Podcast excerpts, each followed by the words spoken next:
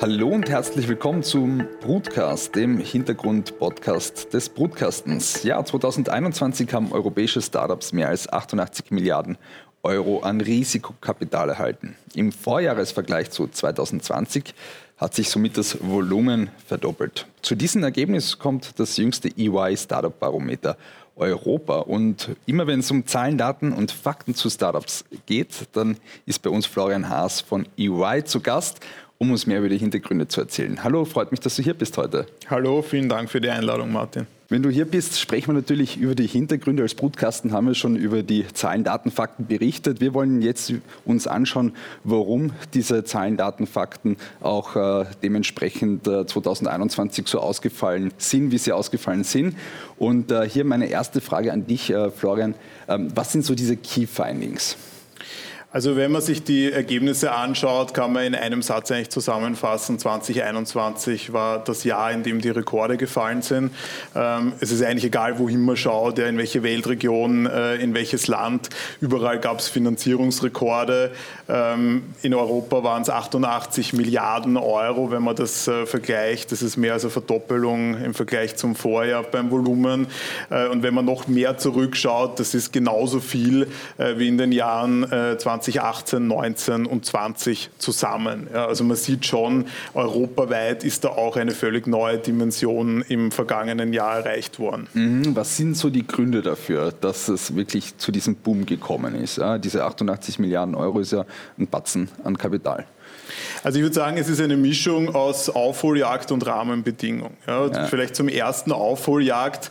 Ähm, man sieht das auch im Vergleich zu anderen Regionen, wie insbesondere den USA, aber auch Asien, äh, dass in Europa die Finanzierungsvolumina, auch die Anzahl der Runden in den letzten Jahren deutlich geringer waren. Äh, diese, diese Lücke oder dieser Gap äh, wird schon langsam kleiner. Ja, ähm, das heißt, die Attraktivität auch europäischer Startups, eben auch für Investoren, die aus Asien oder den USA kommen, ist enorm gestiegen. Ja, es gibt hier eigentlich sehr, sehr gute Renditen zu erzielen. Es gibt auch Studien, die zeigen, dass die Renditen im Schnitt über die letzten Jahre bei europäischen Startups, bei Exits besser waren äh, als in den USA oder in Asien. Das heißt, das ist ein sehr attraktives Terrain äh, für Investorengruppen. Äh, und das Zweite sind die Rahmenbedingungen äh, am Markt. Es ist einfach sehr, sehr viel immer noch Geld im Markt, sehr viel Liquidität, ähm, günstiges Geld auch. Ja, und äh, der Anlagedruck ist einfach sehr, sehr hoch gewesen im letzten Jahr, ist es auch immer noch. Ähm, das heißt, äh, VCs, äh, Private Equities äh, haben einfach viel Geld auf der hohen Kante liegen, sage ich mal, und müssen dieses natürlich investieren. Und aufgrund der, der erwähnten Erfolge und der starken Renditen mhm. auch in Europa ist das im letzten Jahr eben verstärkt in Europa passiert. Mhm, also dieser Anlagedruck ist maßgeblich dafür verantwortlich, dass es 2021 zu diesem Boom natürlich auch gekommen ist. Äh, bevor wir auf Österreich äh, äh, zu sprechen kommen, da hast du ja auch Zahlen für uns mit, ähm, wie üblich auch, wollen wir uns natürlich auch die anderen europäischen Länder anschauen. Großbritannien ist da noch immer auf Platz 1, Deutschland hat ein bisschen aufgeholt. Was waren da so die Gründe dafür? Genau, also man sieht eigentlich, man kann, man kann das ein bisschen in unterschiedliche Klassen, sage ich mal, äh, unterteilen oder, oder Dimensionen unterteilen. Ganz oben ist eigentlich immer schon Großbritannien. Ja, also das ist ein, ein Vielfaches dessen, äh, was, was in den anderen Top-Startup-Hubs an, an Finanzierungsvolumen fließt, auch an Runden getätigt wird. Großbritannien ist immer noch mit Abstand der attraktivste Startup-Hub in Europa. Äh, Deutschland hat sich eigentlich äh, so ein bisschen im, im Gleichklang mit Frankreich äh, dahinter sehr stark mhm. entwickelt. Gerade im letzten Jahr einen deutlichen Schritt nach vorne gemacht. Da gab es einige sehr schöne, große äh, Finanzierungsrunden. Ähm, N26 beispielsweise, Gorillas, äh, Dinge, die man mitbekommen hat. Ja. Also da gab es viele, viele Finanzierungsrunden, die, die knapp an der Milliardengrenze waren und deshalb ist dort das Volumen auch enorm gestiegen. Auch Frankreich, wo, wo Startups auch sehr stark gefördert werden und wo es auch starke Programme zur Förderung von Startups gibt, verzeichnet ebenfalls eine sehr positive Entwicklung über die letzten Jahre. Und dann gibt es mit einigem Abstand noch ein paar Länder wie, wie Schweden, äh, die Niederlande oder auch die Schweiz, die sich aus unterschiedlichen Gründen äh, ebenfalls sehr positiv entwickeln. Mhm, also hier ist auch Bewegung in Gang, äh, aber auch in Österreich. Äh, auch in Österreich. Du hast die Zahlen für Österreich. Wie hat sich der Österreich im internationalen oder im europäischen Vergleich äh, entwickelt jetzt? Also auch hier äh, fällt das Wort Rekord äh, äh mehrfach. Ähm, ich glaube, was, was ganz positiv äh, ist, ist, äh, wie sich die Finanzierungsvolumina entwickelt haben. Ja, also wir haben 1,24 äh, Milliarden Euro Finanzierungsvolumen in Österreich 2021 gesehen. Das ist mehr als eine Verfünffachung im Vergleich zum Vorjahr und das war schon ein Rekord. Ja, da, da, geht die Hälfte ungefähr in, die, in die beiden Unicorns Bitpanda und GoStudent, aber es gab auch, sage ich mal, dahinter äh, einige schöne große Runden. Die Durchschnittsgröße der Runden hat sich fast verdoppelt. Ähm, das heißt, es gab einfach mehr größere Runden und mehr Investitionen in das Wachstum von, europäisch, äh, von österreichischen Startups. Von österreichischen Startups dann auch. Äh, wir sind ja jetzt auf Gang 11, was die Volumina angeht.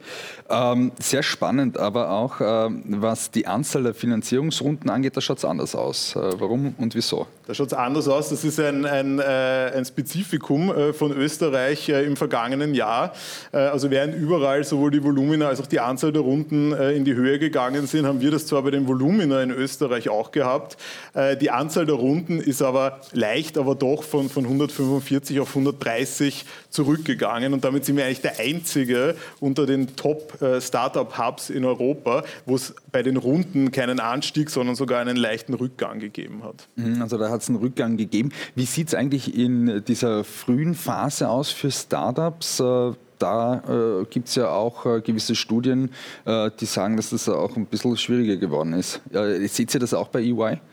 Also es war einer äh, der Gründe, warum es diesen leichten Rückgang äh, bei den Runden gegeben hat, äh, war, dass es einfach in der Frühphase im letzten Jahr weniger Runden gab. Ja, der zweite Grund war, dass es 2020 einen enormen Anstieg bei der Anzahl der Runden äh, gegeben hat. Das heißt, es war wirklich ein Peak in Österreich und jetzt würde ich sagen, dieser leichte Rückgang ist ein sich einpendeln auf einen, auf einen Jahresdurchschnitt, der jetzt nicht beunruhigend sein muss. Ja. Aber es ist schon auffällig, dass das was positiv ist, dass viel äh, in, in, höhere Phasen, in weitere Wachstumsphasen äh, ent, ent, investiert wurde. Ähm, gleichzeitig aber eben die Anzahl im, im Frühphasenbereich äh, zurückgegangen ist. Ja. Und wir sehen das auch in anderen Studien, äh, die wir uns natürlich auch immer gerne anschauen, ähm, dass, es, dass es aktuell gerade auch für Business Angels und in der Frühphase schon schwieriger geworden ist, äh, hier, hier die Startups zu finden, in die man Geld und auch Zeit und, und Know-how investieren kann. Mhm. Für die Investorinnen und Investoren ist es schwieriger geworden. Warum? Weil die Bewertungen zu hoch sind oder? Also es ist auf jeden Fall so, ja, wenn man sich auch äh, die, die, die Rundengröße in Europa ja. äh, ansieht, dann war 2021 im Vergleich zum Vorjahr eine Verdoppelung der Rundengröße. Ja, und das hängt jetzt nicht nur damit zusammen, dass einfach nur äh, große Runden gemacht wurden, äh, sondern das zeigt sich natürlich auch, dass, dass äh, die Bewertungen einfach höher geworden sind. Ja, die sind anderswo immer noch höher, wie in den USA beispielsweise, äh, aber auch hier hat es einfach eine Angleichung gegeben, die man spürt. Ja, also auch die Bewertung von europäischen Startups ist insbesondere im Vorjahr deutlich gestiegen. Mhm, mh. Wenn wir jetzt über diese Zahlen und Gründe auch gesprochen haben, äh, EY und vor allem auch du äh, sprichst es auch manchmal an. Äh, es gibt da auch nicht unbedingt Handlungsempfehlungen, aber ihr schaut euch das schon an und, und sagt, das sollte man oder könnte man machen, sagen wir mal so, für diesen Standort. Startups, Standortpolitik ist ein großes Thema. Ähm, was liest du da aus diesen Zahlen raus? Also ich glaube, der ganz positive Befund äh, ist, der auch, der auch viel Grund zum Optimismus gibt, ist, dass wir in einigen Parametern im letzten Jahr als Österreich im europäischen Vergleich äh, an den Top Ten kratzen. Ja, das ist die, die Größe der Finanzierungsrunden, mhm. ähm, das ist das Finanzierungsvolumen, das investiert wurde. Äh, bei den Finanzierungsrunden waren wir im Vorjahr schon mal auf Platz 9, sind jetzt äh, auf Platz 15 zurückgefallen, aber auch da sind wir quasi in Schlagdistanz zu den Top Ten. Das heißt, mhm. ähm, man kann zusammenfassen, Österreich kratzt aktuell an den Top Ten der attraktivsten Startup-Hubs in Europa. Und ich glaube, die grundlegende Frage, äh, die wir uns stellen müssen und die wir auch rasch beantworten äh, sollten, ist, wollen wir uns nachhaltig dort in dem Spitzenfeld als einer der attraktivsten Startup-Hubs in Europa etablieren? Ja, oder sagen wir, äh, es, es, ist okay, wie es jetzt ist? Ja, und in manchen Fällen werden die Startups halt vielleicht nicht wegen, sondern trotz der Rahmenbedingungen so erfolgreich.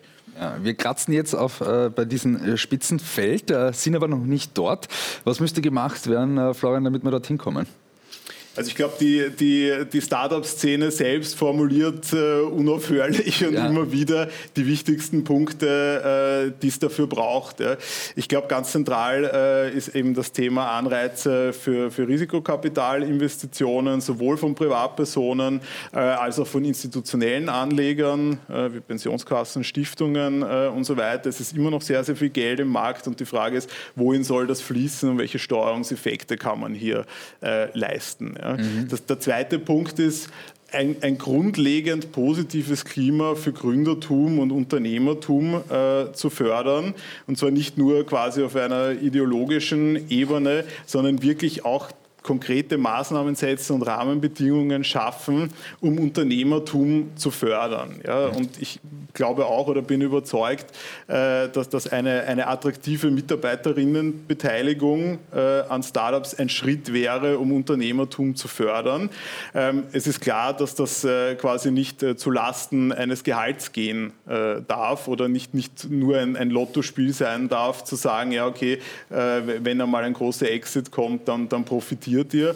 Aber als ergänzender Teil eines Compensation Packages im, im Kampf oder im Wettstreit um die besten Köpfe und die besten Mitarbeiterinnen und Mitarbeiter, da ist das definitiv äh, ein ganz wichtiger Punkt. Mhm. Ja.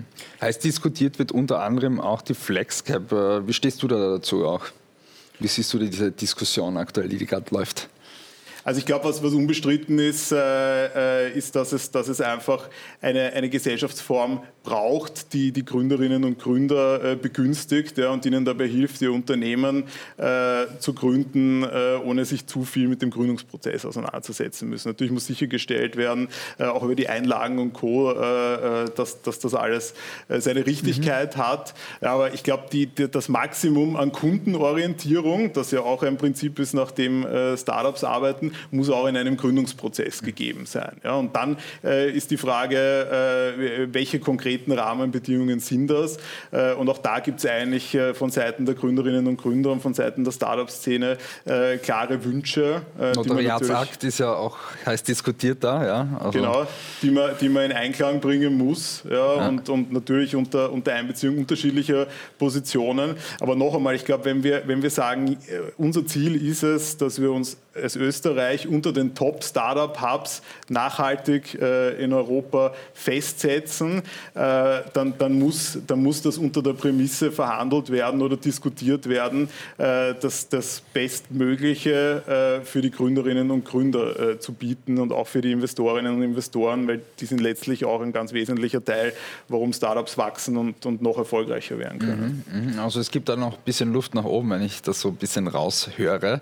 Ähm, ein Punkt, den hast du auch schon in anderen Videos angesprochen, es braucht auch eine gezielte Standortpolitik für Startups. Äh, was müsste da deiner Meinung nach getan werden? Also ich finde gerade dieses europäische Startup-Barometer so interessant, äh, weil, weil, man dann auch dazu angehalten ist, sich damit auseinanderzusetzen, was in anderen Ländern äh, gemacht wurde. Ja, und äh, klar ist jetzt, ist jetzt Großbritannien, sind Deutschland und Frankreich andere Dimensionen, aber wenn man so ein bisschen schaut, auch was vergleichbare Länder, was es die Bevölkerungsgröße angeht, machen, ja, um jetzt zum Beispiel Schweden herauszupicken, da ist einfach sehr früh schon, schon im Schulterschluss ja, zwischen zwischen äh, Unternehmerinnen und Unternehmern, der Politik, auch der Zivilgesellschaft, dem Bildungsbereich, den Hochschulen, äh, mit, einer, mit einer klaren Strategie und einer sehr konsequenten gemeinschaftlichen Umsetzung einfach an dem Ziel gearbeitet worden, sich als, als ganz, ganz starker Textstandort äh, in Europa und letztlich auch in der Welt äh, zu etablieren. Und wenn ich mir die Zahlen jedes Jahr anschaue, äh, kann man nur sagen, das ist gelungen. Ja? Und, mhm. und das, das heißt oder zeigt, dass man mit der richtigen Strategie auch als kleineres Land äh, absolute Spitze sein kann. Ja? Oder andere Länder, die, die man vielleicht nicht so am Schirm hat, die aber, die aber ganz klar Nischen besetzen, äh, wie zum Beispiel Pol Polen mit der Gaming-Industrie, äh, ja? also mhm. Computerspiele, Konsolenspiele mhm. und so weiter, ja?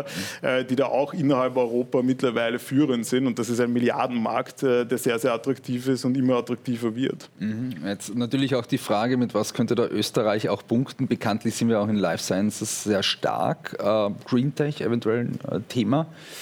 Genau, also ich, ich glaube, es gibt viele Dinge, äh, wo wir eigentlich sehr gute ja. Voraussetzungen haben und viele, viele Branchen, wo wir auch stark sind. Ja, Biotech äh, und, und, und MedTech ist sicher eins davon, wo wir, wo wir den internationalen Vergleich absolut nicht scheuen ähm, dürfen oder brauchen.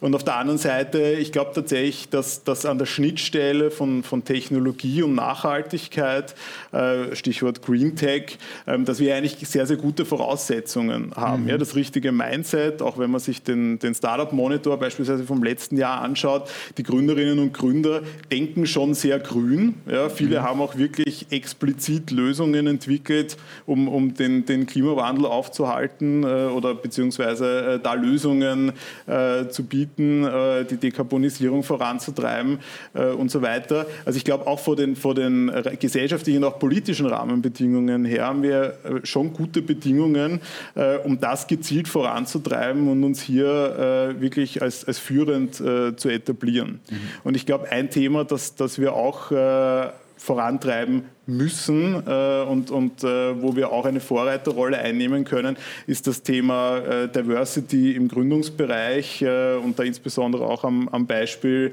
Female Entrepreneurship, ja, wo wir mit den mhm. Female Founders aus Österreich heraus eigentlich eine sehr, sehr starke europaweit tätige Organisation beispielsweise haben, wo es auch äh, gezielte, gezielte Programme gibt äh, zur Förderung ähm, und das ist ein Thema, das, das absolut zentral ist und das, das in jedem Land angegangen werden muss.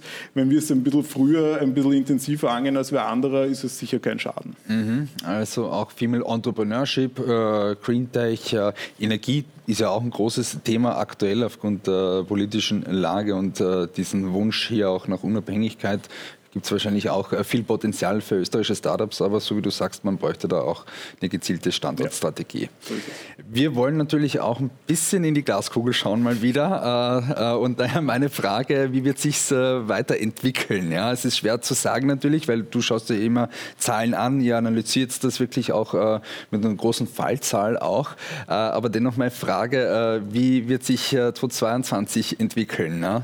Hast du da schon, ja. Kannst du da schon ein bisschen eine Prognose abgeben? Ich werde es versuchen. Ja. ja. ich muss ja.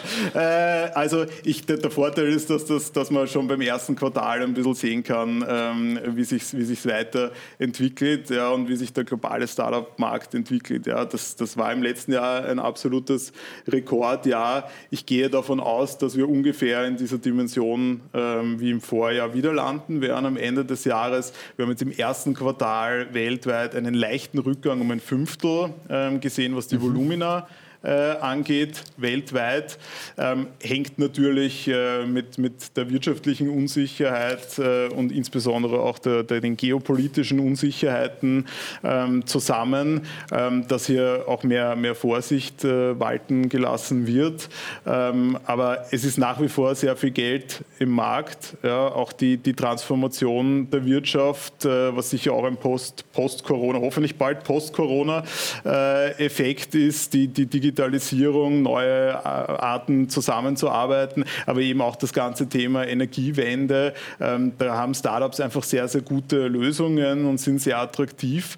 Äh, und deshalb äh, gehe ich davon aus, dass sich der Trend der, der starken Startup-Investments in diesem Jahr international fortsetzen wird.